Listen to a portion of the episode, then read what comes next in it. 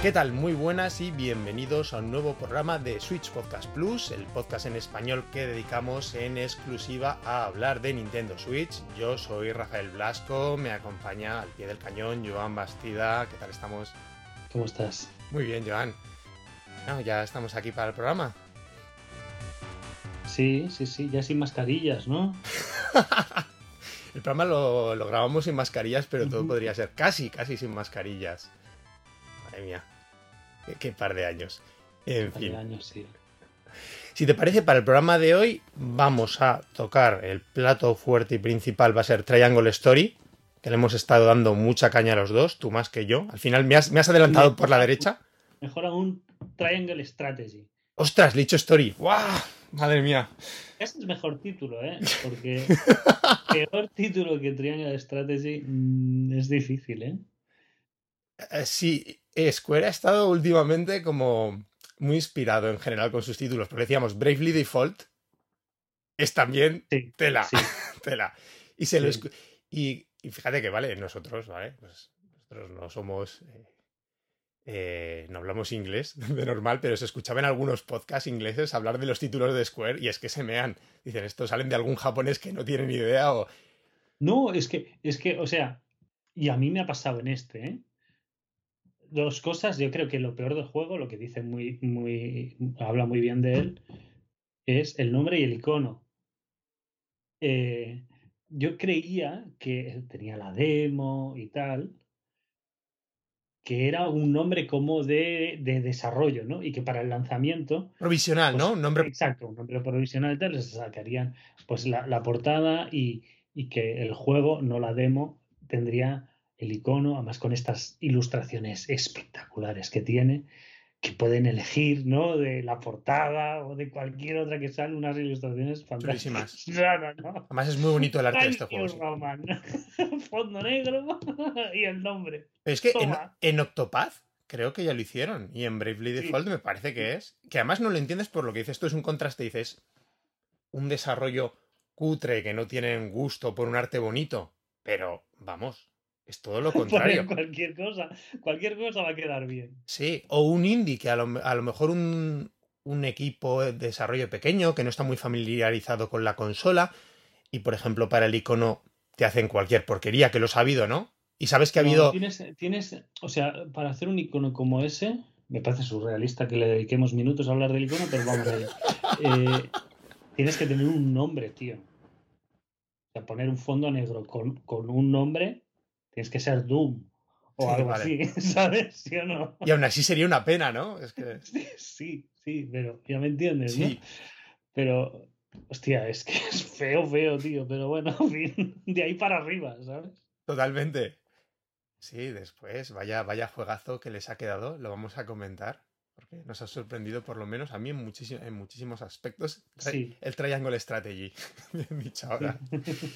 Pero antes, Joan, de lanzarnos con el juego, si te parece, desde el último programa que grabamos, que ha pasado casi un mes entre unas cosas y otras, te voy a proponer hacer un repaso a las principales noticias que ha habido, que las ha Buenas habido... O malas. Buenas o malas. Vamos a empezar por las malas, si te parece. la principal. Así, lo mismo, vamos a hacer igual que con el triángulo. Vamos para, hacia arriba, Joan. De abajo para arriba. Breath of the Wild, la secuela, retrasado, ahora sí que se puede decir, a primavera de 2023. Vienes a ponerte la medalla, vienes a ponerte la medalla. Exactamente. te lo dije, te lo dije. bueno, tío, yo quería mantener la esperanza. Tampoco es malo eso. No, ni mucho menos. A ver, yo creo que ha sorprendido a todo el mundo, ¿eh? A mí, incluso aunque apostase. A todo el mundo no, Rafa, tío.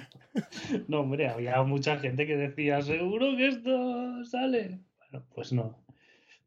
No sale. Yo, el silencio de Nintendo. El silencio me refiero en cuanto a. Este, marketing y anuncios. Porque yo un lanzamiento de Zelda siempre como que lo veo con un. con mucha anticipación. Entonces se me hacía muy rápido eh, meter. Eh, el tráiler gordo y ya empezar la campaña de marketing fuerte en la época del E3, ahora que no hay E3, otra de las cosas, ¿no? Que no, que ya oficialmente está cancelado el E3 de este año a todos los niveles. Sí, sí, ni digital ni nada. Ni nada, exactamente, nada, nada, nada, nada. a ver cómo vuelve el próximo año. Mientras le va a sustituir el, entre comillas, el evento este que no me acuerdo cómo se llama del Jeff. No, pero bueno, no, no hay E3. El teletienda del John Kelly, ¿no? Eso, eso. Sí. Básicamente. Entonces, claro, me espero normalmente que un juego como el Zelda empiece ya con bastantes meses. Ya se me hacía muy justito, ¿no? Tener un lanzamiento en noviembre y empezar fuerte en junio o julio. Pero bueno. La cuestión, primavera de 2023, salió, eh, salió un vídeo, ¿no? A Onuma explicando la situación, disculpándose, como siempre hacen, tienen ese detalle en Nintendo, siempre se agradece, ¿no? Aunque sea. Em, bueno, la gente, pues lo que dices tú, diferentes tipos de reacciones. Esto yo creo que ha traído más a la palestra el tema de la posible, a lo mejor, salida de la sucesora de Switch, sea lo que sea, ¿no? A lo mejor porque todos nos ponemos a pensar en el lanzamiento de Switch. Esa coincidencia de... No sé cómo lo ves tú. A mí me suena consola nueva. Es lo, es lo que podría... Y podría ser, porque yo el otro día pensaba de nuevo, con este razonamiento que te hacía con el Zelda. Ya no, no puede ser porque es muy poco tiempo. Pero me fijé en el lanzamiento de Switch y el lanzamiento de Switch fue el vídeo en octubre ¿no? Aquel teaser de concepto. sí, exacto, que fue de, de concepto, sí, sí. Sí, sí. Después, la presentación gordísima con el evento, ese que estábamos levantados a las cinco y media de la mañana como campeones. En, enero. Exactamente. sí, para mitad de enero más o menos. ¿no? Sí, 15 de enero, sí, por ahí. Y el lanzamiento en marzo, 17 de marzo, si no estoy. Entonces dices, ¿por qué no? A ver, también es la, la situación, la verdad es que ha cambiado. Mm, ahí había que lanzar ya la consola, ¿no? Sí, sí, pero sí que fue un, plan muy... Querían que fuera algo muy inmediato, que no se desgastara con el anuncio, ¿no? Exacto. Pero, pero aún así llama la atención porque, porque era una consola que venía, y lo ha hecho, y lo ha logrado, ¿no? Venía a romper lo que era eh, el concepto de consola, ¿no? De, de, juego doméstico y de usar la máquina, ¿no? La manera de usar la máquina. Ahora hemos visto ya un primer paso, ¿no? De, con la Steam Deck, ¿no? De, entrar en ese camino, de ir al rebufo de, Nintendo Switch, cosa que, eh, Sony y Micro han, querido seguir en su, en su línea habitual, ¿no? De consola tocha, de potencia, tal y cual. Pero, pero bueno, que venía a cambiar eso. Esta consola no creo que venga a cambiar nada, es un más de lo mismo. Así que sería un poco menos raro ese lapso de, de unos poquitos meses, ¿no? O sea que mm, yo no me quiero flipar más, ¿no? Porque ya he llevado unas cuantas tortas. Flipate, Joan, flipate. no sería raro, no sería raro porque ha pasado y porque sí que sería un poco raro un, un, Zelda de este calibre en primavera, tío. ¿No? Que es que le dijeron primavera. Claro, que te piensas que si aparece en primavera es porque tiene que acompañar además a una consola, ¿no? Claro, o sea. No, es descabellado, ni mucho menos. El mes de Zelda es noviembre. Eso lo podemos dar, salvo alguna cosa extraña. El mes de Zelda es noviembre. El lanzamiento gordo, ¿no? En la campaña a tope de navideña. Si salió alguno antes, igual fue Wind Waker, que salió antes también la consola, salió creo en primavera, ¿no? ¿No, ¿No salió GameCube en primavera? No tengo ni idea. Quizá en algún territorio sí o en otro no, no sé. No sé, muy raro. Yo Sí, qué cojones, tío. Eh, consola nueva el año que viene. Sí. a ver, tampoco es de extrañar. Lleva años. A ver, las ventas van muy bien, pero a pesar de que las ventas vayan muy bien, y que podría, creo que, tirar tranquilamente un par de años más la consola, ¿no? Si tiene el soporte suficiente en, lo que es a nivel de software. Sí. Sí que es verdad que ahora, igual que con Switch había esa necesidad de romper rápido y recuperar mercado, ¿no? Sí.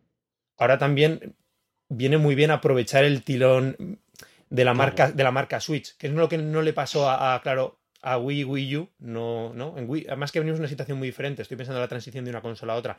En Wii la marca se había deteriorado mucho y está muy deteriorada.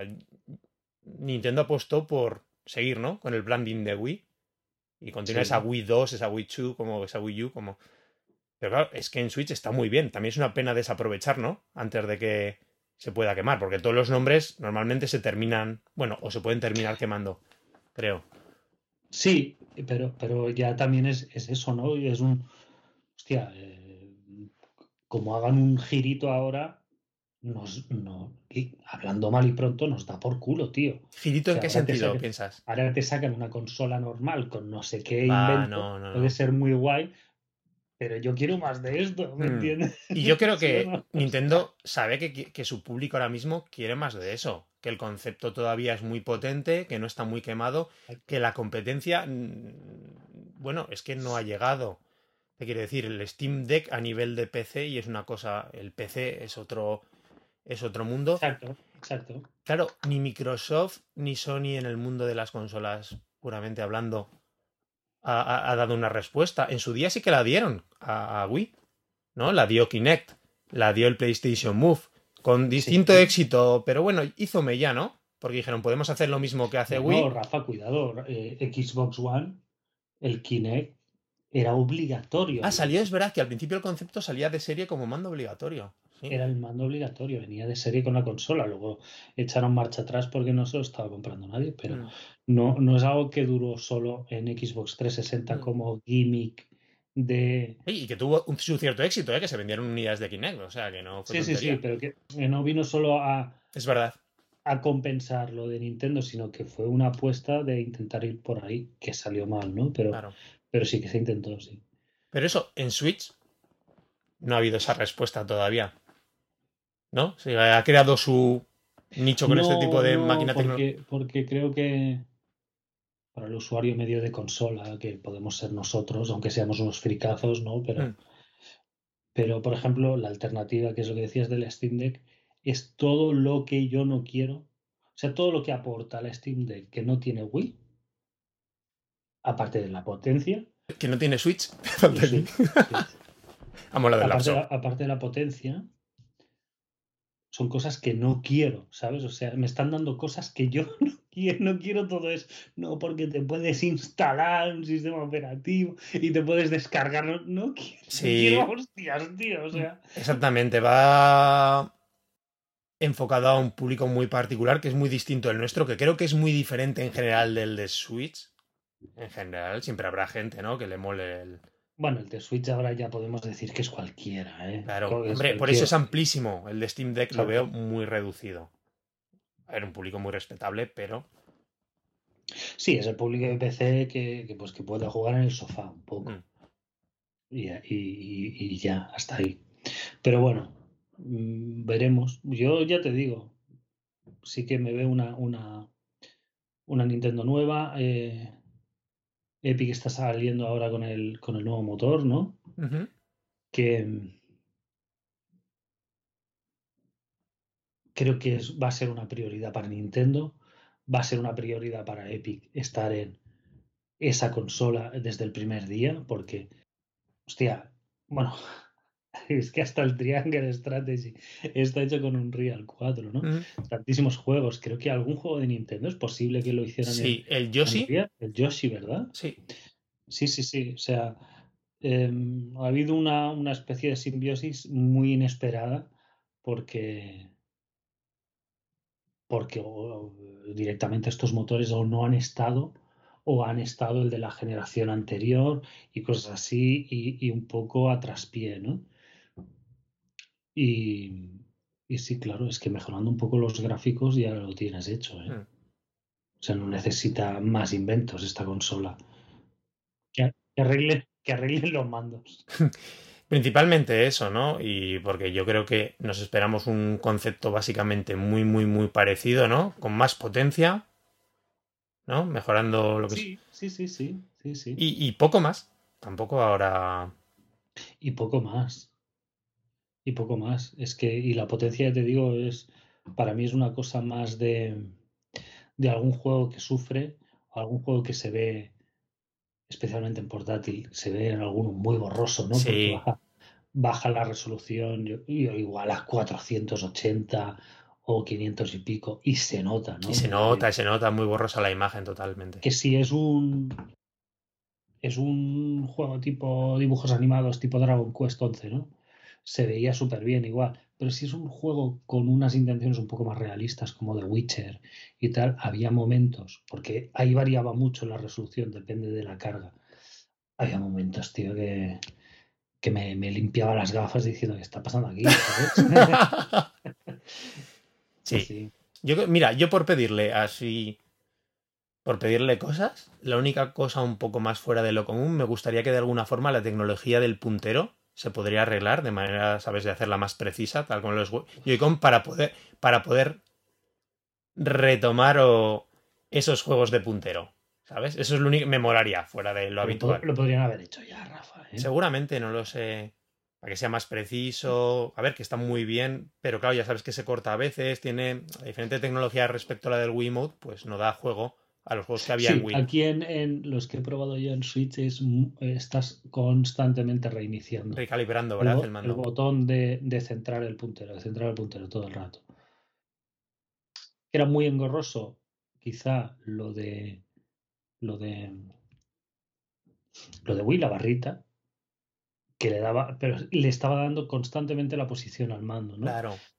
De dónde está la pantalla. Y entonces nunca había, alguna vez, pero era más ya cuando empezaron a poner los sensores más finos y tal, de recalibrar la posición del mando, ¿no? Pero el puntero siempre estaba centrado por... Y una sensación de mucha precisión, además, y muy ligero el movimiento del mismo, como muy ágil. Fíjate, supongo que si fuese cuestión de una barrita, hoy día con lo que ha evolucionado la tecnología desde 2006, que ya son años, jo, ¿cuántos años? Te, a lo mejor te hacen de repente una barrita portátil que no es tan molesta, que se coloca, ¿sabes? E inalámbrica, me refiero. Inalámbrica, que no, ya no tienes que andar con cableado de la consola a la barra y tal, estaría guay. ese, es mi... Pero el infrarrojo está en el culo del mando, ponerlo delante te quita los gatillos, eso, es, un poco complicado. A lo mejor también se rediseña pues tema de gatillos en los mandos, no sé por soñar, ¿sabes? Esa cosita. Y lo supongo lo demás, pues más eso, más, más potencia, a lo mejor más capacidad multimedia, ¿no? Que a lo mejor también se ha echado de menos en Switch para convertirla en una máquina más redonda. Y poquito más. Y es que la veo muy. Ahora mismo estoy. Eso, pues una máquina eh, muy continuista es lo que me veo, ¿no? Si llega esa, esa sorpresa a principios de 2023, que la verdad tampoco me importa. Tampoco es la verdad que con el maquinón que tenemos ahora mismo, en cuanto a juegos, supongo que te pasa lo mismo que a mí, que prisas por cambiar, ahora mismo cero. O sea, lo digo, yo creo que hemos tenido este, este marzo-abril, están siendo para mí maravillosos. Lo decíamos en el anterior programa, ¿te acuerdas? Hemos jugado el Triangle Strategy, es un juego del que vamos a hablar en unos minutos que me parece alucinante. Kirby, que lo tengo... Eh, acabo de empezar y llevo unas poquitas horas con él, me está pareciendo de los juegos que van a marcar el top de juegos first party de la consola. Venimos de, uno de los Pokémon más potentes de los últimos años. También, exactamente. Eh, sí, sí. Nos viene ahora el juego de Vanillaware, que era como por fin, el, y encima se está llevando unas notazas y la versión de Switch parece que está muy, muy bien. es que esto es una pasada. Es que es una pasada. Una pasada. Sí, sí. O sea, el gran drama ya llega así, y ya lo lleva siendo hace tiempo, ¿no? Es el tiempo. Para poder disfrutar de todo esto tranquilamente. Sí, sí, sí, sí, y tanto. En fin, Joan, pero hemos hablado de este retraso de Zelda, a ver cómo se van desarrollando los acontecimientos. Otro retraso, ese sí que te ha dolido mucho, el de Advance Wars 1 más 2. Sí. El conflicto de Ucrania es lo, ¿no? Y, la, guerra. Sí.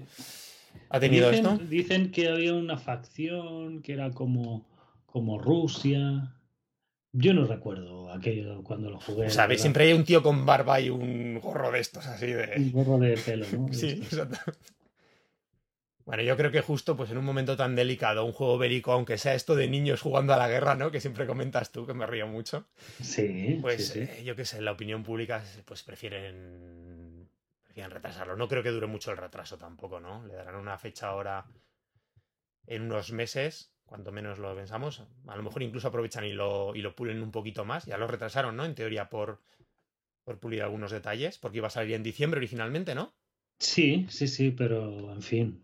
Mm, eh, son decisiones que yo no, no, no, no, entiendo muy bien. O sea. Ya. Mm. Son de imagen de empresa, ¿no? Al fin y al cabo. Sí, pero realmente es de imagen de empresa. Sí, otra cosa es que consideremos ya cada uno por nuestras sensibilidades que son más o menos exageradas, que tal, pero a lo mejor. Pues, y entonces es, pero es una cosa de, de, una vez has hecho esto, cuando lo deshaces, ¿no? Cuando echas marcha atrás, esperas a que acabe la guerra, a que acaben las noticias de lo que pase de tal, es que te puedes salir en dos años el juego, ¿eh? O incluso llegar a cancelarse las salidas. A ver, esperemos que no. Esperemos que no, que la verdad hay ganas. Bueno, pues eso, sin de momento creo que sin fecha, como hemos comentado. Bueno, eh, dos eh, retrasos, pero rumores de juegos que a ti sé que te iba a molar. Mira que, Joan, habíamos hablado de Zelda, aquí además hablábamos de celdas malos, celdas de hacendados, pues el Zelda de hacendado clásico de este programa, ¿no? Que es Immortals, Phoenix Rising. Hay rumor de segunda parte que está en desarrollo. Bien, ¿no? No era, no era Ocean Horn. No. no es, ¿eh? Y bueno, este es Breath of the Wild hacendado. Sí. Como siempre decimos, para si hay algún oyente que no es de España, como marca blanca, ¿no? Aquí de una mayor cadena de supermercados del país. Sí, sí, sí, sí. Bueno, bien, ¿no? A ti te gustó mucho. No llegamos a hablar de él en el programa. No llegamos a hablar. Sí me gustó. No es de mucho, pero sí que estaba mejor de lo que esperaba. Sí, sí, sí, sí. Sí, sí. Tenía un mapa bueno, visualmente sí que tiraba mucho de, del estilo Zelda, ese césped, ese, esa intención de ser más dibujo animado que otra cosa. El mapa era muy Ubisoft, con todo lo malo y todo lo bueno que tiene. O sea, son, son juegos que te pueden empachar rápido, ¿no? Pero, pero que engancha. O sea, tienen una cosa de tragaperras, ¿sabes? Que, que dices, qué tontería estoy haciendo, pero estás ahí, dale, dale, dale, dale, ¿sabes? Es eso, cuando acabas ese juego, al menos yo personalmente no quiero tocar uno en tres años, ¿no? De ese estilo. Pero, pero mientras estás ahí funciona bastante bien. Pero luego tenía mazmorras, tenía mucho puzzle, tenía muchos usos de las armas con, que tenías que combinar en... Eh, no te diré rollo Zelda, ¿no? Pero sí que, sí que tenía más inteligencia de lo que suelen tener estos, estos juegos, ¿no? Un tipo Assassin's Creed o cosas así. Porque era una, un poco querer fusionar, ¿no? Esa idea de, de Assassin's Creed con, con lo que había hecho Nintendo. Se quedaba más cerca de Assassin's Creed que de Zelda Breath of the Wild, pero tenía, tenía cosas bastante, bastante chulas, la verdad. Bueno, pues oye, a ver qué tal se queda esta segunda parte, ¿no? Mejorar lo que hay que mejorar, especialmente el diseño de personajes, las caras. Los monstruos no sé si eran más o menos chulos o no, pero me acuerdo del horror del... A mí me lo parecía por lo menos, ¿no? Del protagonista, que además creo que era, ¿no? Configurable. No te podías hacer... Sí, no, a mí las caras de, las, de los humanos, los dioses, no, no, no me parecía mal. Mm, me parecía un, una, pena haber perdido la oportunidad. O sea, ambientas el juego en, en la Grecia antigua, mitología, mitológica y tal cual, y luego son demonios random, ¿sabes? Que ah, vaya. Los has visto. Casi todos los enemigos, ¿eh? Que te encuentras por el mapa y tal, los habías visto 40.000 veces en, en, 40.000 juegos, ¿no? Ya. ¿Sabes? O sea, lo volvía genérico. Luego te, gustarán más o menos las caras, ¿no? Pero al menos ten la intención de, de. Joder, de sacarle el jugo, tío. Lo has querido poner ahí, tienes un millón de cosas. Bueno, en fin. Pero no, está bastante bien, sí, sí. Muy bien. Bastante bien. Pues oye, eso, pues en rumor, a ver cuándo si lo vemos este año. El que tienen que sacar y que no se puede retrasar es la, la continuación de Mario Rabbits, que todavía no tenemos fecha, pero supongo que será para final de año. Es verdad, es claro, Claro, el Sparks of Hope. Con, Xenoblade y con todo, madre mía. Sí, sí, que va a ser añazo, independientemente de que no esté Zelda. Joan, otro que tiene ya fecha, Monster Hunter Rise Sunbreak, ¿vale? Que después de grabar nosotros se hizo la direct presentando la expansión del juego. Se le dio fecha, he dicho 30 de junio, más o menos detallando todo el contenido de la misma. Aún, no, aún no he visto los trailers ni, ah, no. Ni hostias, ¿no? No se presentaron monstruos, está muy bien. Yo también no me gusta, la verdad, ver demasiado porque es una pena. Algo que si algo me gusta de los Monster Hunter es ir descubriendo poco a poco en el juego, ¿no? Los diferentes monstruos que van saliendo, ¿no? No conocerme los de antes ni nada. Parece algo chulo, ¿no? a lo largo que se va desarrollando la historia, tenemos entre comillas, de Monster Hunter, ir viendo lo que, los, los bichos que van apareciendo. Eh, va a haber un par de ediciones, eh, ya me saldrá digitales, ya sabes, una con más, con DLC incluido de, sobre todo de armaduras, skins y demás. Para mí no tiene demasiado interés. También va a haber una edición física especial, que no sé si para Europa está eh, confirmada, pero bueno, la cuestión es que este no va a salir en cartucho. Va a ser solo solo código. Sí, solo o código con la expansión se entiende. Y bueno, la, la edición física está que si Steelbook, que si los amigos, ¿no? Y demás. Mm, no me parece muy atractiva. Desde mi punto de vista, ya me sabes que me gustan las cajitas y los cartuchos y el amor al plástico. Pues bueno, ya sabes. Que, que a mí me gusta tener cartucho, para que te voy a mentir. Y el fastidio es lo que te decía, que me hacía gracia, que ahora para seguir jugando al juego base, te tienes que descargar una nueva expansión aunque sigas, aunque no te compres la expansión, si quieres jugar al Monster Hunter Race, tienes que descargar una expansión, o sea, perdón, una descarga de 14 gigas. Me parece una animalada. O sea, sobre todo, la cosa es que te compres la expansión, vayas a jugarla y te ocupe lo que pues sea. Seguramente, seguramente es una fusión. Sí, supongo que sí. Una nueva versión del juego directamente, ¿no? Exacto, exacto. Que tiene ya todo, ¿no? Y luego, si te compras la, la expansión, le das y... Bajan no, 3, kilos. Sí, sí, una cosa así y ya está. Y bueno, eso yo creo que ha sido lo más destacado así del mes, ¿vale, Joan? A nivel de quitando las carpetas en Switch, como un sueño de mucha gente, no me preguntes por qué. Yo es que no es algo que nunca me ha, matado. Me acuerdo también cuando... Bueno, en Wii U no me acuerdo si venían de inicio, también fue con el tiempo con alguna actualización, puede que se incluyeran. Me suena. Yo, yo creo que en Wii, que sí que habían carpetas en Wii. No, en Wii no. En Wii no, en Wii no había. En Wii U, en Wii U. No, no, en Wii no, seguro. Pues en Wii U sería. Sí, bueno, también el menú era muy similar al sí, Wii. siempre ha sido muy en el, en el Gamepad. Eh, sí que discriminé un poco juegos indie, juegos tal, pero. o de por años o algo así, pero ahora hay demasiados juegos. Ya. ¿Sabes? O sea me costaría luego encontrar cosas, hiciera carpetas. Y muchos juegos que, ¿dónde los metes? ¿En rol o en estrategia? Sí, claro. ¿En acción o en, ¿sabes? por desarrollador, por año, claro, es que después mm. cada uno, por favoritos. ¿Sabes? Mm, no, me iría a buscar seguramente eh, un año más tarde un juego tal carpeta y no lo vería, porque está en tal otra, porque aquel día se me ocurrió no sé qué. Así que a granel, lo todo y ya está. Pues sí, oye, no sé, a ver, hay gente que le encanta, ¿no? Yo creo que en Wii U, por ejemplo, yo los utilicé principalmente para los juegos de consola virtual. Único que tenía, ¿sabes? Sí, algo así, sí, sí, sí. Los juegos de Super Nintendo, Nintendo y Game Boy Advance los tenía clasificados y simplemente en carpetas, pero el resto más o menos los iba teniendo en el menú por claro, es que también es muy diferente el menú de, de, Wii U, ¿no? Que era fijo, ¿no? Donde yo colocaba los iconos. Que aquí, como siempre te está saltando el icono del último juego que has jugado, no hay, un, aquí no tienes un menú fijo de orden de los iconos, ¿no? Y después, salvo la cuando quieres ver todos generales, los puedes tener clasificados, ¿no? Por, es por tiempo, por nombre, no sé si por desarrolladora. ¿no? Hay varios como criterios, ¿no? Parece más cuando das en Amazon a la búsqueda de, de artículos. En fin.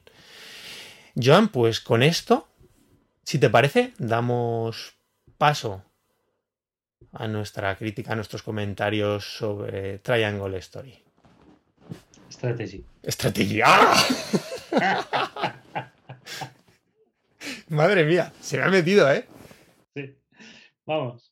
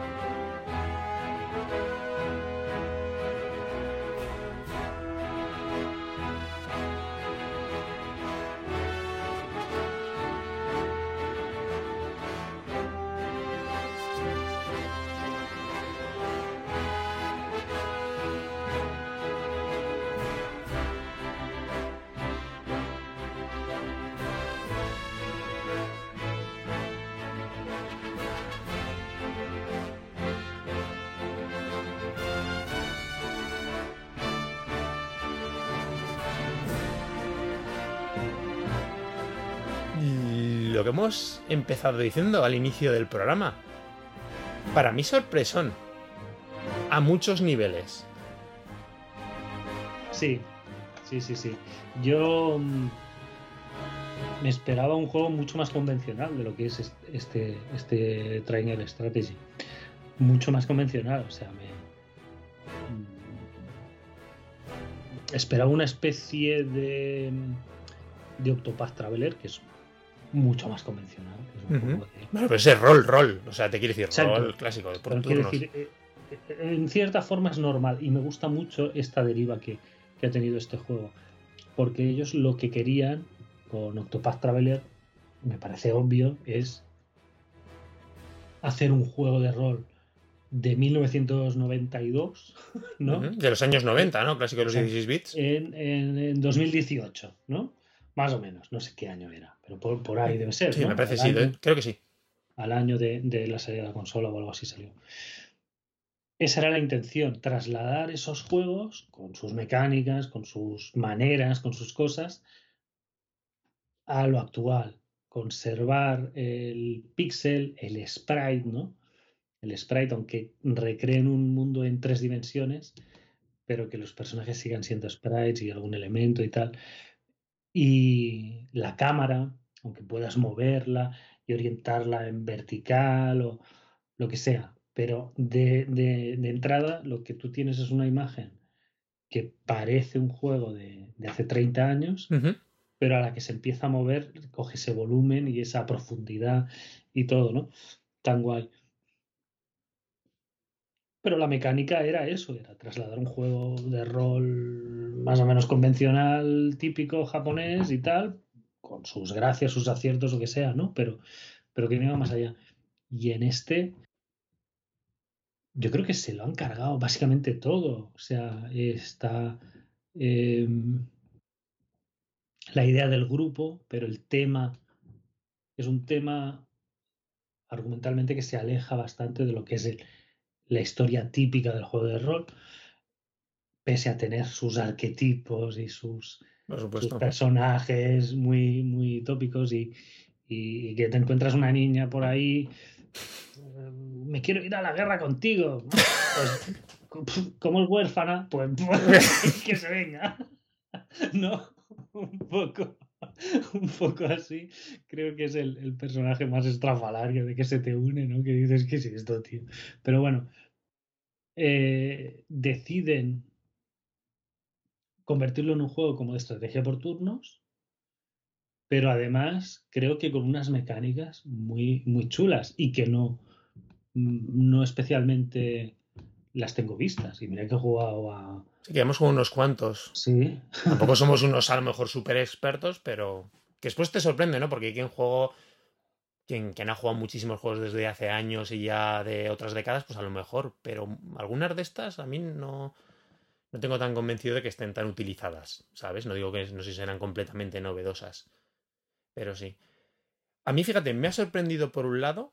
Como dices, esto es un juego, para quien no conozca Triangle Strategy, es un juego de, ¿no? de es un juego de rol estratégico por turnos, como podemos pensar en un Fire Emblem, en un Final Fantasy Tactics o cualquier juego, mm. juego del género. No decimos esos de grandes referentes. Por un lado, me ha sorprendido el peso de la narración en el juego.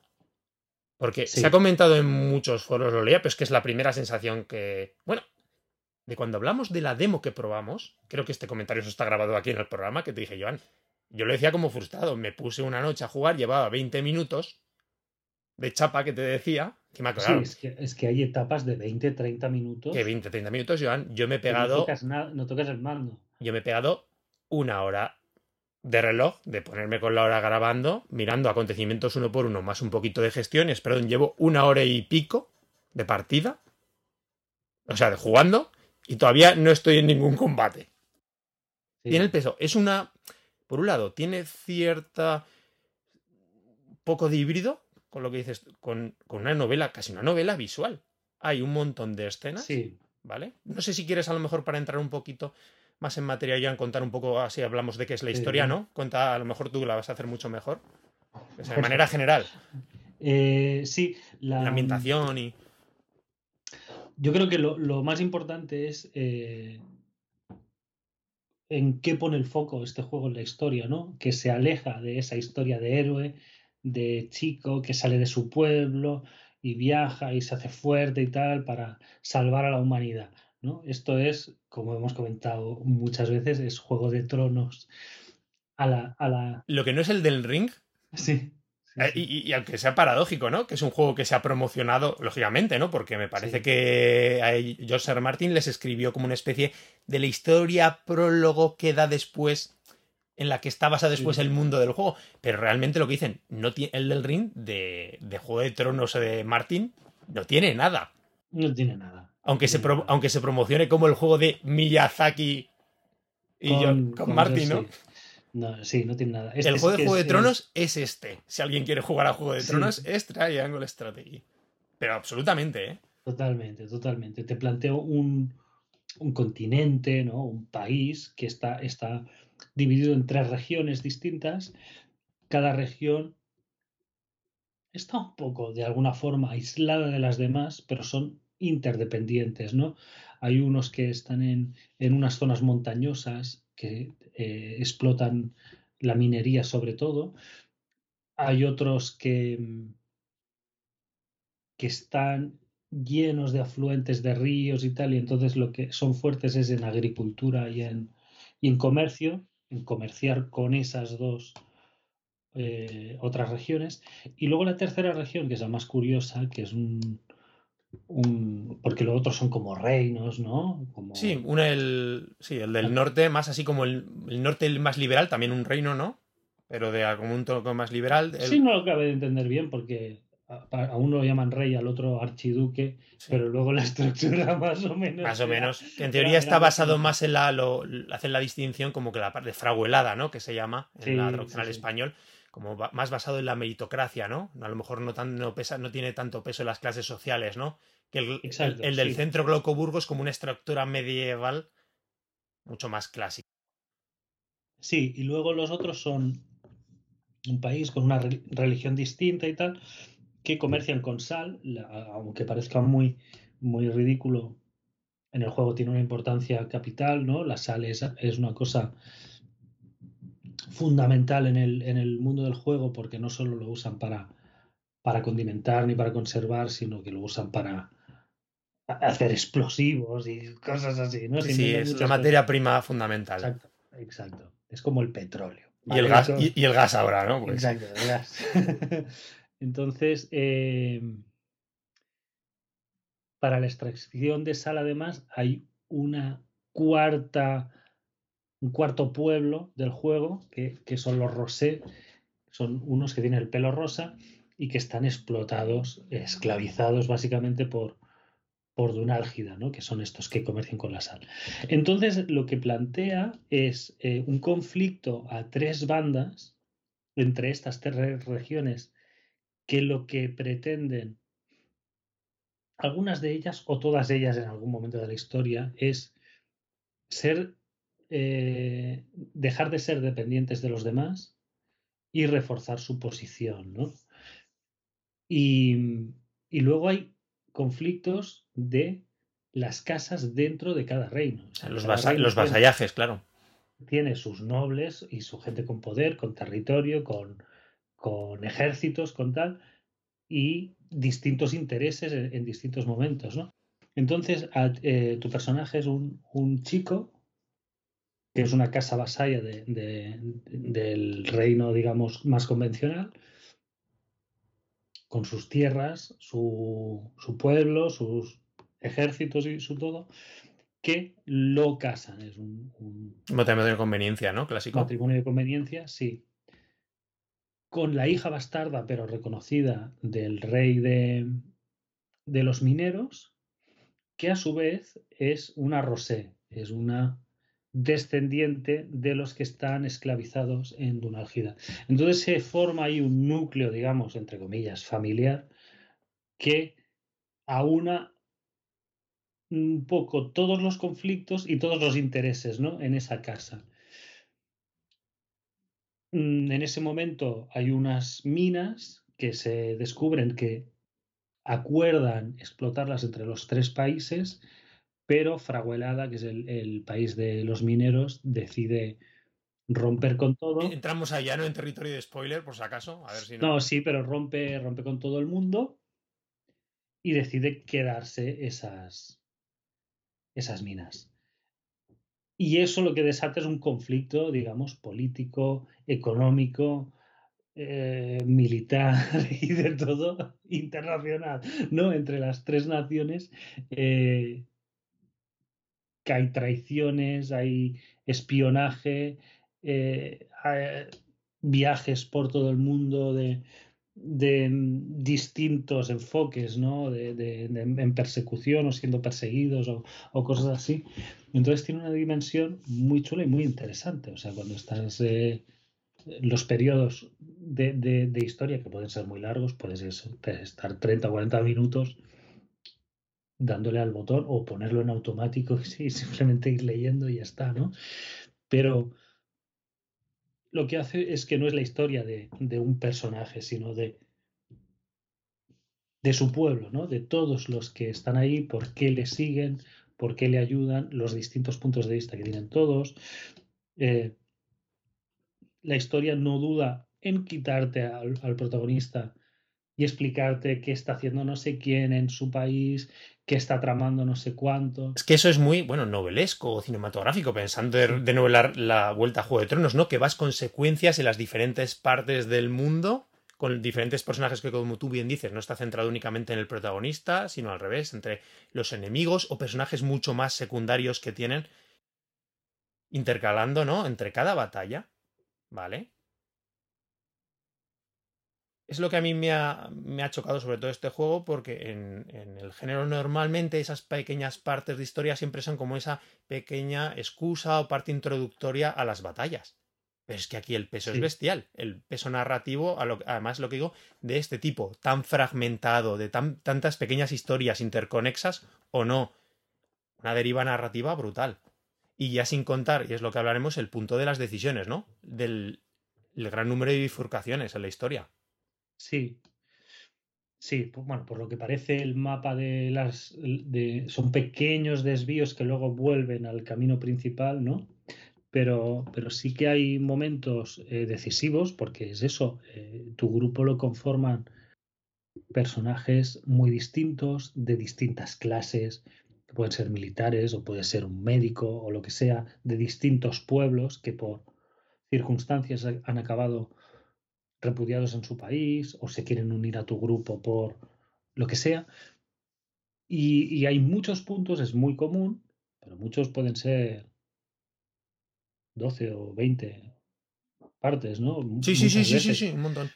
Que se reúnen en plan, ¿qué, qué, qué, hacemos? ¿no? Hay distintos, pues yo creo que tendríamos que hacernos de qué, tendríamos que ir a tal sitio, ¿no? Yo creo que tenemos que atacar a fulanito, tal y cual. Entonces, eh, son momentos que tú exploras eh, la ciudad, el pueblo, donde sea, preguntas a la gente su opinión, hay unos que te dicen tonterías genéricas y hay otros que te aportan información que no sabías o experiencias que han tenido con, en ese país o, lo que sea.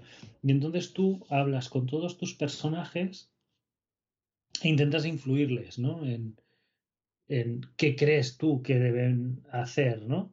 Y votan. Y según hayas conseguido convencer a más o menos, la historia tirará por un lado o por otro. Pero por un lado o por otro es, por ejemplo, eh, aceptar ir a la casa de un noble que sabes que te va a traicionar y entonces intentar contrarrestar esa, esa traición o quedarte en tu castillo haciéndote fuerte sabiendo que si lo haces va a venir un ejército a atacarte, ¿no? O sea, que la deriva no, no está muy clara de qué va a pasar. O sea, Para puedes hacerte la idea de que vas a acabar en una batalla con fulanito o con menganito, pero no sabes la historia bien bien cómo se va a mover por ahí. Luego retoma el camino digamos, común, ¿no? Porque de repente pasan mil cosas y se van a otro país, pero esas mil cosas que han pasado sí pueden ser bastante distintas. Y decisiones, además, a veces, desde el punto de vista moral, difíciles, ¿no? Que te planteas traicionar las amistades en el a lo mejor dentro del grupo o no. Eh, pensar como gobernante, porque el protagonista, el Serinoa, tiene la responsabilidad de su pueblo, de su gente, cómo les va a afectar, ¿no? De más determinadas decisiones que no son nada, no son nada fáciles. O eh, determinar cómo enfocar eh, para un plan de batalla algunas de las decisiones, que hay varias ideas de cómo hacerlo, de cuáles van a ser más efectivos, pero van a tener más daño para tu pueblo o para... Ostras, mm, son decisiones... No son tampoco muchas veces fáciles, ¿eh? ya desde el punto de vista del jugador y la narrativa. No, no, no, no, no, no, no. Y muchas veces eh, sí que vas a hacer la rondita de preguntas y tal, para ver si te aportan algo que te ayude a hacerte lo más fácil, ¿no? De, de, de, bueno, esta la descartamos ya porque me han dicho no sé qué, ¿no? Está súper bien. Está Muy adulto de verdad en, en, en, esa parte. Lo que digo de lo de las decisiones. Sí. Me ha gustado mucho. Me ha gustado mucho esa mecánica de las decisiones. Cuando llegué las primeras veces pensaba que era muy, iba a ser muy fácil influir en todas conforme ha avanzado el juego, me faltan a mí dos, tres capítulos para terminarlo. Me he parado un poquito de jugar la última semana, lo tenía que haber terminado esta semana, pero vamos, ya llevo cerca de las 40 horas jugadas, que no son pocas. Ostras, cada vez, conforme avanzaba el tiempo, se me hacía difícil en algunas votaciones. Al principio bien, ¿sabes? Conseguía la mayoría o casi todos los personajes, porque siempre hay algún personaje que está enrocado. Y además te lo dice el juego, ¿no? A este, a este no lo vas a convencer. Exactamente, este lo vas a tener muy difícil. Lo es difícil que cambie de opinión y te la puedes jugar. Yo a veces eso ya cuando el juego me lo indicaba, ¿no? Pues ya casi ni lo intentaba. Total decía, ¿para qué? Y ya digo, ya me aseguro más o menos cuatro o cinco votos de la decisión que me interesa. Pero había una de ellas, por ejemplo, porque hemos dicho, había decisiones con dos posibles, ¿no? Salidas y al final del juego hay con tres distintas. Sí. Claro, entonces ya encima ahí el balance se descuadra, o sea... Ya se me, me ha hecho muy difícil cuadrar en algún, y en algún caso... Además, hay, hay, cuando recabas información, hay opciones de diálogo que se te desbloquean, ¿no? Pero el juego te engaña un poco porque tú se te abre con un personaje, estás hablando, se te abre esa opción y estás muy tentado de que esta es la buena, ¿no? Y casi que ni lo miras y le das. Y no, tú tienes que pensar bien quién es ese personaje. No es lo mismo el escudero, que es un, es un soldado mayor que ha estado toda la vida. Veterano de guerra, sí. Con tu padre, no sé qué, tal y cual. Y ese es lealtad a tope y seguir. Y tienes que enfocarle para que cambie de opinión. Es en plan, eh, para seguir tus convicciones es mejor que hagamos lo que yo creo porque tal y cual, ¿no? O sea, siempre se lo tienes que enfocar así. A la espía siempre le tienes que dar un, una ventaja táctica, ¿no? De cosas de estas, ¿no? A, tu prometida le tienes que dar más unas respuestas como de principios, ¿no? de, más humanidad, eh, sí. Sí, entonces, eh, está muy bien eso también, ¿no? Que no son respuestas buenas o malas de eh, ya está, sino que tienes que fijarte con quién hablas, ¿no? Hmm. Cómo te tienes que dirigir a esa persona para convencerlo. Está súper bien, o sea, es increíble. La localización, por otra parte, es fantástica. El vocabulario utilizado es fantástico. Hay un trabajazo de traducción que, wow iba a comentar, porque lo has sacado y está muy bien. Eso, básicamente el juego diría que tiene tres partes o tres tipos de escenas, las de que son de secuencias, ¿no? Narrativas, que va a ser lo que decíamos, botona no, mientras que son un montón, ¿eh? Como hemos dicho, tienen un peso brutal en el juego. O sea, que te tiene que gustar, ¿no? Porque si te metes, ya que lo estamos avisando. Otras que te dejan en los escenarios del juego libremente simplemente, ¿no? Como tu personaje puede andar por ellas para explorarlo, hablar libremente con los personajes, ¿no? Que es cuando estás intentando, como bien decía... documentos, materiales, comerciales... Recabar información, incluso también obtienes objetos, eh, materias, ¿no? Para poder dinero o materias primas para poder desarrollar las habilidades de tus personajes y después las secuencias ya, los combates.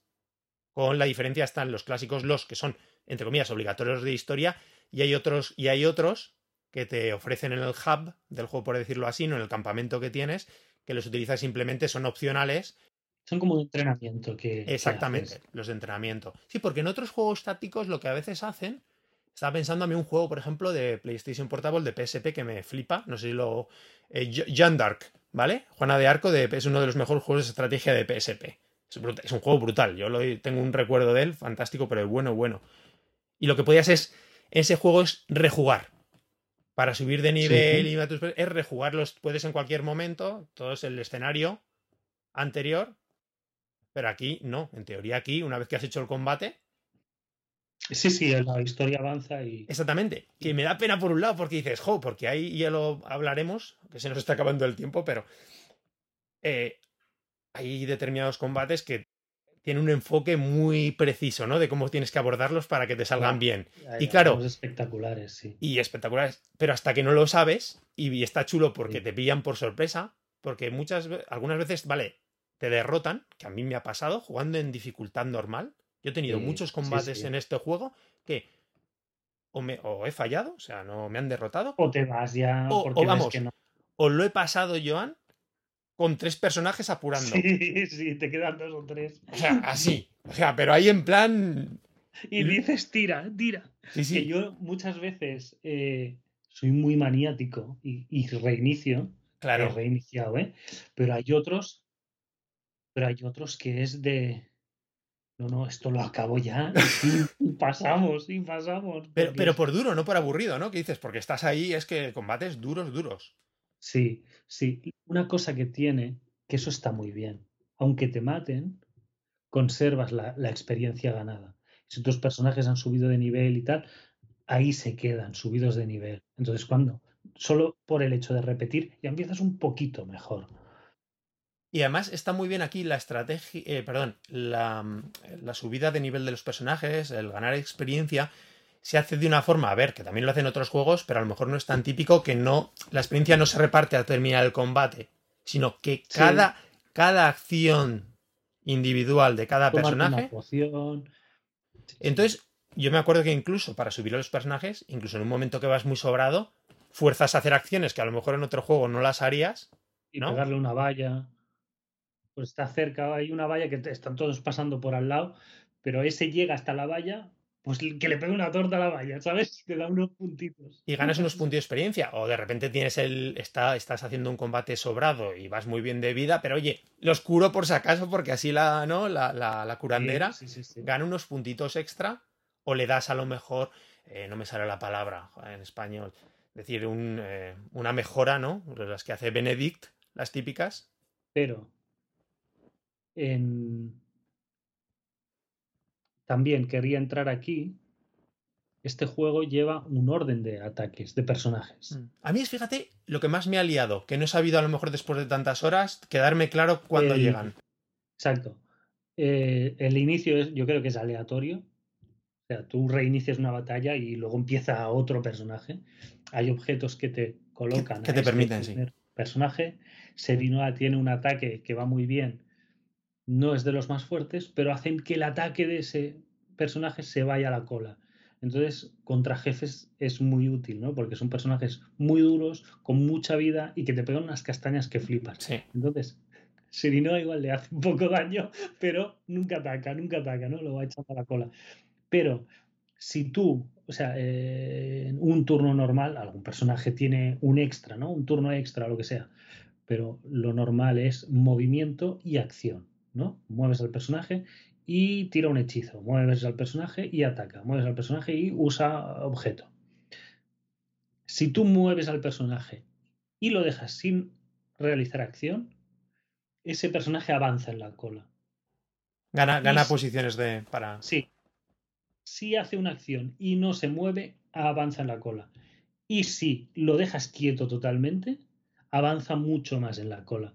Entonces hay veces que por ejemplo, con la arquera, vale la pena dejarla, si la tienes en una buena posición, dejar que lleguen los enemigos porque va a atacar antes, ¿no? O sea, a la que entren en su rango no hace falta irlos a buscar y dar ese pasito, sino que a medida que entren en su rango, pues disparas y punto, ¿no?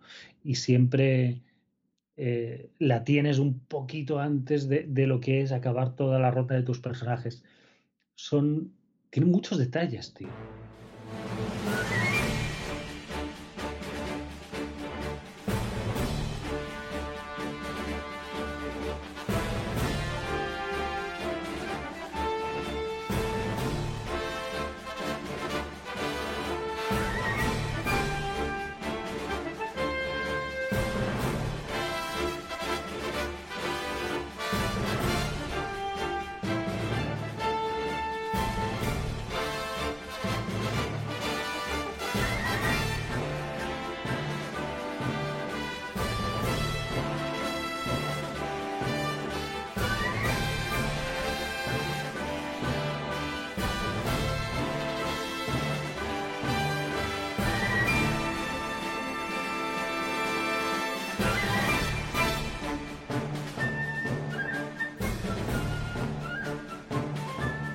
Ya entrando en el combate, como has hecho, me parece muy bien la parte eh, que creo que se explicaba en los vídeos de presentación.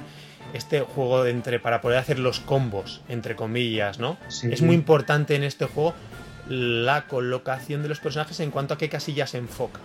Porque en otros no se da tanto esta mecánica, sí que la ha habido, ¿no? De que puedas, si los golpeas por la espalda o de frente. Pero además, la cuestión aquí está muy bien, es que si tu personaje si tienes, a ver, atacas un enemigo y al otro lado detrás de él justo tienes un, ¿no? Otro, otro de tu grupo. Le sí, lo rodeas, digamos. Lo rodeas, exactamente. Delante y otro atrás. Claro, le haces una, un combo.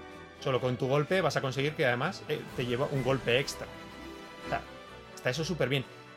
Sí, golpea, golpeas al personaje y inmediatamente el que tiene detrás lo golpea también. Y además, después los golpes por la espalda, que casi siempre producen críticos, es muy importante evitarlos, con lo cual es siempre, en cuanto terminas tu turno, dejar lo mejor, ¿no? Eh, posicionar al personaje para que existan las menos probabilidades, ¿no? Contra una pared, ¿no? De que lo rodeen. Exactamente. Sobre todo que no lo rodeen por la espalda. Que nadie se le ponga la espalda, porque entonces el castañazo que le van a meter va a ser, va a ser épico.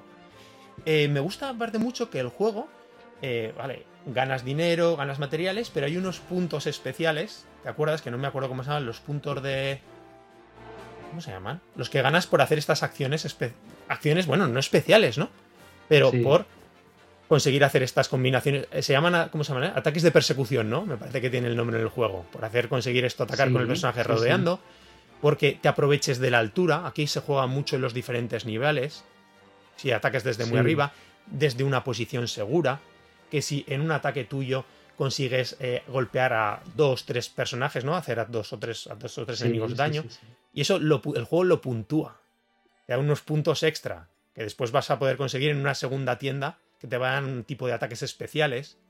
¿no? Que vas a poder de, que puedes desbloquear también, Joan, si no me acuerdo. Eh, también materiales especiales para subir los niveles de los personajes. Está muy bien también jugar con ese punto estratégico. Intentar todo el rato aprovechar esas ventajas, ¿no? Jugar muy estratégicamente para ganar ese máximo de puntos y poder después maximizar tu equipo. Eso me ha gustado, me parece una decisión así súper inteligente. Porque lo haces todo en el momento, ¿no? Intenta rodear porque le haces más daño y ganas unos puntos extra. Además, al final de cada batalla tienes el listado, ¿no? Me parece que puedes mirar todo lo que has hecho. Sí, sí, sí, sí.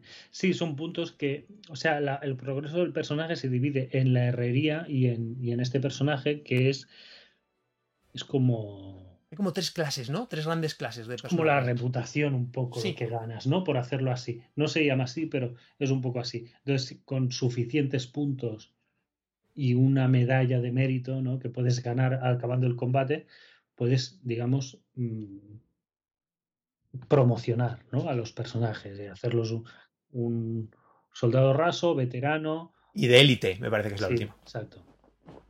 Y de élite.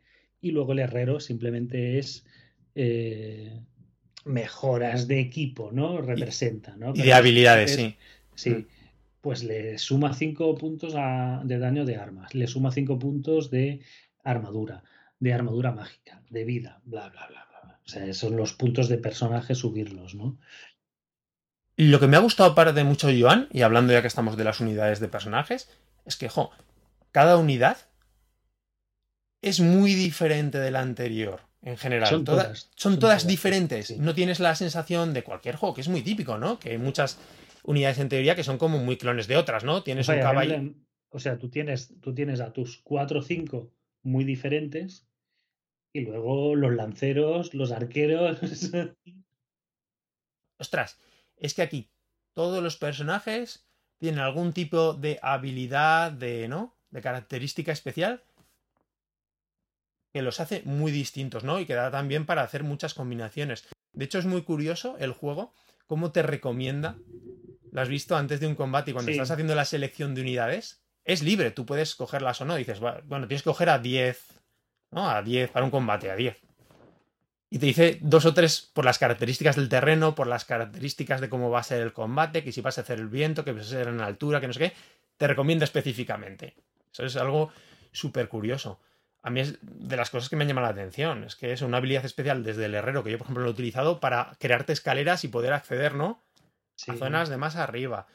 Eh, yo qué sé, de los típicos que a lo mejor eh, uno un personaje que puede. Eh, ¿Cómo se llama? No me acuerdo. Que puede otorgar estos puntos de magia, ¿no? Por decirlo así. Porque las habilidades especiales tienen como unos puntos, ¿no? Que cada personaje tiene dos, tres, cuatro puntos al final del juego ya de cinco. Que es lo que cuesta hacer esa habilidad especial. Que se recargan en cada turno que pasa. Sí, cada turno ganas un, punto. Un PT, no me acuerdo qué era, quería hacer un punto de estrategia o no me acuerdo bien. Y después lo recarga. O sea, es que todos son muy diferentes. Claro, los magos sí, es verdad que los magos a lo mejor son un poquito, ¿no? El que tiene la. El de fuego y el de hielo. Esos son, digamos, equivalentes. Sí, pero después tienen muy diferentes efectos. El fuego y el hielo. El hielo, a mí, una, una de las, por ejemplo, de los ataques que me gustó mucho es el de poder crear una barrera de hielo que bloquea y puedes durante unos. y les puedes cortar el paso. Y el de fuego puedes, por ejemplo, incendiar un montón de, obstáculos, eh, crear también zonas ¿no? que producen daño, ¿no? Si hay... Bueno, en las zonas de vegetación se incendia el suelo. Sí, y entonces todos los enemigos que están ahí sufren daño. Eh, es brutal. O sea, las combinaciones y los recursos que tiene es increíble. Y yo eso no me lo esperaba para nada. Y otra cosa también, o sea, todas estas piezas que están muy trabajadas y están muy miradas y, eso que cada personaje tenga sus características únicas, pero únicas es que un mago con otro mago mm, puede funcionar de una manera totalmente distinta, ¿no? Em, luego se une el diseño del terreno, del escenario, que tiene una variedad increíble. O sea, hay una de batallas, eh, con ciertos obstáculos o con ciertas condiciones. Em, que es espectacular, tío. O sea, en un puente, sitios súper estrechos, que se agolpan todos los personajes. además, muy bien dicho, cómo lo plantean. El propio juego ya no solo es las características del terreno, sino como en un. Decías la famosa batalla del puente, que tampoco queríamos pelear, pero como el enemigo lo que hace es cerrarse. No es que te quiera eliminar, es que se cierra en sí y penetra tú ahí, ¿no? Y a ver cómo te lo montas para eliminar a los personajes que quieres. Sí, sí, sí. Y, intentar abrir brecha sin que te pillen por detrás, o sea, es muy duro eso y te o sea, cada turno te lo tienes que parar a pensar, a ver este dónde llega, a ver este quién lo va a atacar, tal y cual, bueno, que reciba daño fulanito en esta posición. Algunas batallas, Joan, de infiltración también, Sí. Que también ha sido durillas. es que hay cada una. Batallas espectaculares, ¿eh? Sí. O con mucha desventaja de terreno. La del cañón me pareció ah, increíble. Que estás, digamos, en el fondo de un cañón, en unas montañas. Hay un paso por las montañas y estás en el fondo. Y por arriba empiezan a llegar muchísimos enemigos, magos y arqueros que con la altura ganan mucho alcance y, tienes, literalmente tienes todos tus personajes están expuestos al inicio de esa batalla. Y, y hostia, cuando te lo pasas, es espectacular, ¿sabes? O sea, decir, ¡buah! ¡Buah! ¿Qué estrategia me he montado más guapa, ¿sabes? O sea, yo en esa, sin, sin, sin querer destripar mucho, lo que hice fue dividirlos en dos grupos un grupo más de choque de intentar ir hacia adelante por el camino, digamos, normal, y un pequeño grupo de, de con ataques de, de, área de rango, ¿no? De distancia, que por detrás hay un pequeño camino para subir a la parte de arriba, ganar ese trozo de arriba, con los otros haciendo tope, luego llegan los que estaban arriba a poder avanzar cómodamente. O sea, pero son cosas que tienes casi, casi que pensar al inicio de la batalla, o sea, mirártelo bien y decir, vale, aquí necesito a fulanito y menganito sí o sí en esta batalla, ¿sabes? Porque me van a dar ese ataque a distancia o me van a dar esa resistencia con el, con el choque, ¿no? Hay dos, tres personajes que aguantan lo que les echen, ¿no? Ah, por ejemplo, al, al jinete, a mí me lo han matado. Yo creo que a, Roland, ¿no? Sí, es un típico, es un personaje que no tiene mucho, no sé si puntos de vida o poca defensa y se lo pulen pronto. Es pues muy interesante, ¿no? Por esos ataques de varios con lanza, ¿no? Que puedes varias casillas, da, mucho juego también para otras cosas, sí. Sí, eh, personajes que empujen a los demás. También. Ayerador es clásico, sí. Sí, y utilizarlo con el daño, ¿no? Porque alguien lo puedes, no es que es empujarlo, lo pillas al borde de un precipicio, lo despeñas y, se lleva el daño adicional de la caída. Exacto. O sea, casi casi es es importante eso por no, no por el daño del golpe, ¿no? Sino por el daño de la caída y quitártelo de encima, ¿no? En momentos que hay, tener un par o tres de personajes que empujen, en momentos que estás asfixiado es fuera. Fuera, fuera, fuera. Es brutal, es brutal. O sea, lo cuidado que está en todo esto, yo es algo que no me esperaba, no me lo esperaba.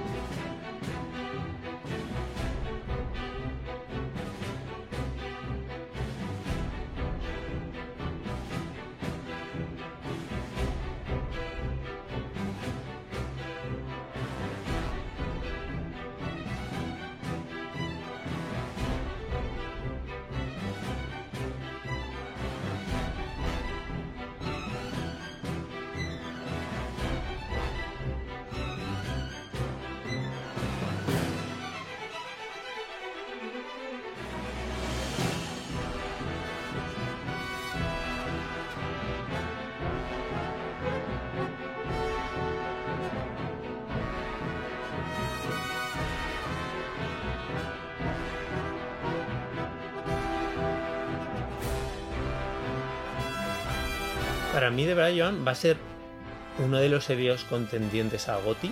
Me da pena porque sí, es un juego eh, por el género más minoritario.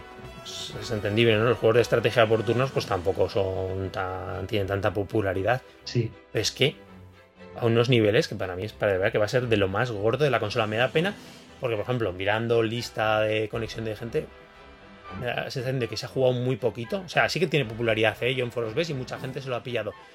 Pero no al nivel para lo bueno que es el juego. Sí. Sinceramente, me parece que no ha tenido el, la popularidad que debería tener. También lo digo, a lo mejor ha sorprendido, y eso también es verdad. No sé qué, qué impresión han causado las demos. A mí, por ejemplo, no me la causó buena. Yo empecé directamente en el juego, dije, me apetece. Leí algunos comentarios, digo, venga, me voy a animar porque tengo ganas de un juego que hace, de este género que hace un montón que no juego. Tiene muy buena pinta no hemos hablado del, estilo artístico, de este HD 2D, ah, ya que ha consagrado ¿no? Square Enix. Queda muy bien. Le voy a poner un pequeño pero. No sé si es cuestión del Unreal Engine o lo que pasa. Pero durante lo que es el juego, tanto diría tanto que no es cuestión solo de que el jugarlo en portátil, que también yo creo que pasa cuando se juega en pantalla grande, aunque puede que se note menos, tiene un cierto filtro borroso de los sprites es una pena porque incluso se nota en la pantalla del título cuando cargas el juego y salen las escenas antes que te dice presiona Start para empezar. Se ve todo perfectamente definido y tiene un pelín borroso después en el juego y en, algunas escenas es muy llamativo. Me da pena porque son unos sprites súper bonitos, súper trabajados.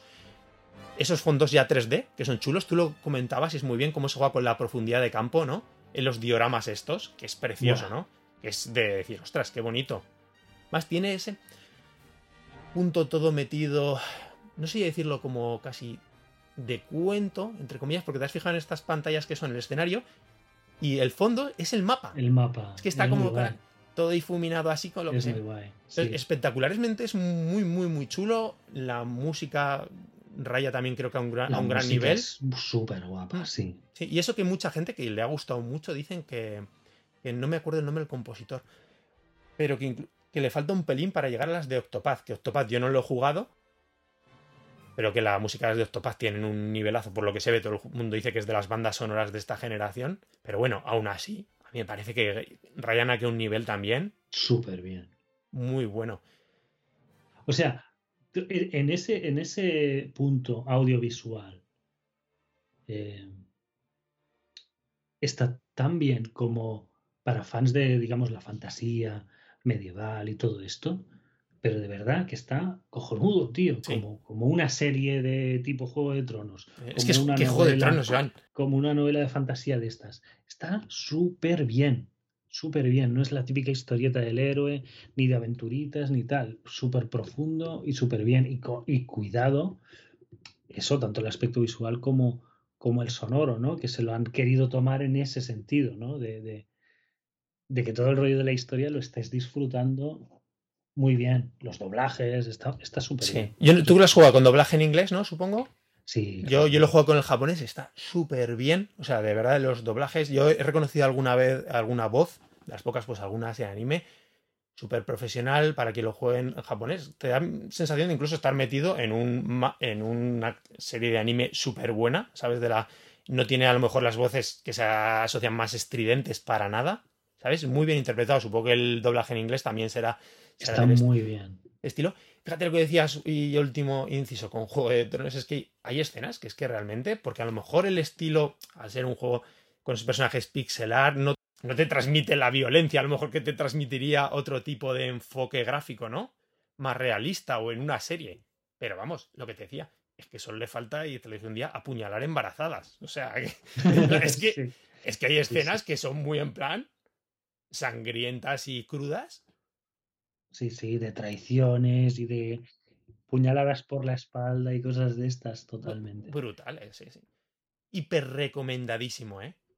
hiper recomendadísimo. O sea, para mí, juegazo, y lo digo en serio, creo que es de los que el día que hagamos el recopilatorio, el super programa de cuáles son, tengo una Switch, qué juegos tengo que tener, Triangle Strategy, tiene que, tiene que, tiene que, tiene que estar ahí. Sí, sí, sí, sí. Tiene que estar ahí. Pena de nombre, Pena de nombre, pena de nombre, tío. Porque yo creo que un juego como el que se han marcado no se merecía un nombre como ese. Ni un icono como ese, con él. Además, ¿qué cojones es traen el strategy? Es que no entiendo. Como que es Bravely Default, si es que... yo creía que, que habría alguna mecánica en las batallas. En teoría está, siempre se ha explicado, y a lo mejor no hemos hablado de ello, ese triángulo de las convicciones de Serino en cuanto que cada una de sus respuestas o de sus, de sus actitudes responde a un ideal, ¿no? Que decíamos, el de libertad, el de... Pero eso lo ves en el New Game Plus. Vale. Durante la partida está oculto. Claro, que está chulo. Tú dices, ah, Serino está ganando puntos, pero no sabes de, qué. También eso está chulo, ¿no? También, Porque también tú transmites tu forma de ser, ¿no? Como piensas en ese momento, tú te pones en el lugar del personaje y es como actuarías. Joan, vamos súper tardísimo, me da pena porque estoy súper a gusto. Vamos a despedir el programa porque yo creo que nos pegaríamos una hora más hablando de él, que es un juego que hemos disfrutado este mes. Increíble. A tope. Sí, absolutamente. Vamos a recordar a nuestros oyentes que tenemos página web que es nintendbit.com que el programa lo pueden descargar bien a través de la misma página o en los diferentes eh, plataformas de gestión de podcast como Apple Podcast, Spotify, Evox o Google Podcast. quien quiera puede ponerse en contacto con nosotros a través de redes sociales. Estamos en Twitter como Nintendbit y también nos pueden dejar un comentario en la página, en la página del programa en, Nintendbit o mandarnos un correo electrónico a contacto. Eh, pues yo con eso, Joan, te voy a comentar, por cierto, que no lo he dicho al principio del programa, que me escurrí, me invitaron, no sé, me avisaron, dice, a ver quién invitamos de Nintendo nuestro amigo Marcos Catalán, de jefe de redacción de Revo Gamers, que está en Twitch con fe de rata, por si alguien lo quiere seguir, hace un hace todos los días a diario un telediario friki de noticias de videojuegos. Creo que es sobre las 4 o las 5 de la tarde, no lo sé. Me invitó a participar en un programa que lo habían invitado el de eh, la cuenta de Twitch de Sonic Control Damage Force, que fue simplemente un debatillo de una hora sobre indies que participé. Dijeron, me acuerdo de vosotros de Joanny de, Joanny de ti, digo, te he llamado a ti rápido, digo, y me acerqué. Una conversación muy entretenida. Ahí. El lomo plateado. ¿El? De Marcos, ¿no? Sí. sí, sí.